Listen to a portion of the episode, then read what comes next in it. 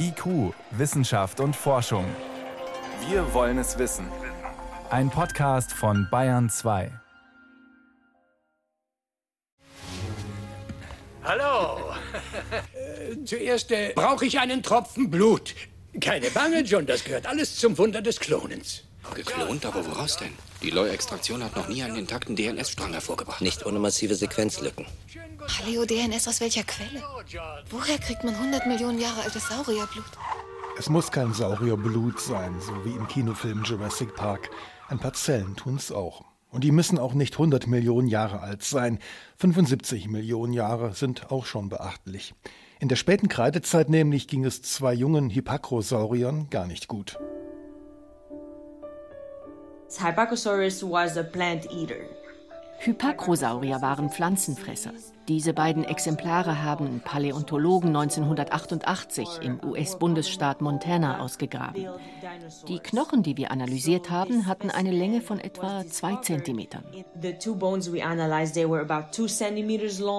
Um besser in sie hineinsehen zu können, hat die Französin Alida Bayeul vom Institut für Wirbeltierpaläontologie und Paläoanthropologie der Chinesischen Akademie der Wissenschaften hauchdünne Schnitte angefertigt von einem Zwanzigstel Millimeter Dicke.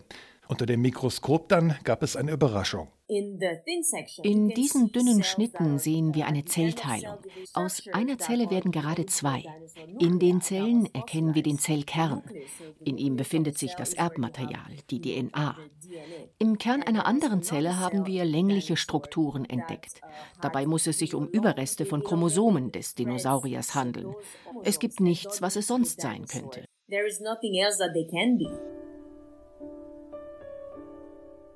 Allerdings ergeben einzelne DNA-Stränge noch kein Genom. Und das Sequenzieren, das Entschlüsseln der kompletten Erbsubstanz eines Dinos, das dürfte schwierig werden. Martin Sander arbeitet als Paläontologe am Institut für Geowissenschaften der Uni Bonn. Er verfolgt die Arbeit seiner amerikanischen, französischen und chinesischen Kollegen. Grundsätzlich ist es also eine extrem spannende Sache. Fossiler Knochen hat offensichtlich die Fähigkeit, bei seiner Versteinerung organische Reste mit einzuschließen. Das ist irgendwie so eine Art Safe, wo eben Dinge über Jahrhunderte von Millionen erhalten werden können. Dazu gehören in diesem Fall Chromosomen, Zellkerne und ganze Zellen.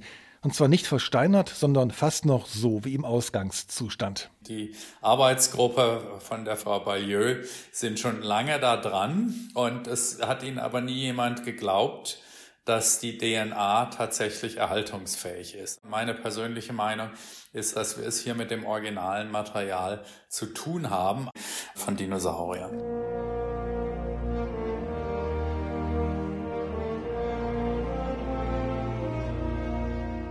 Dinosaurier DNA.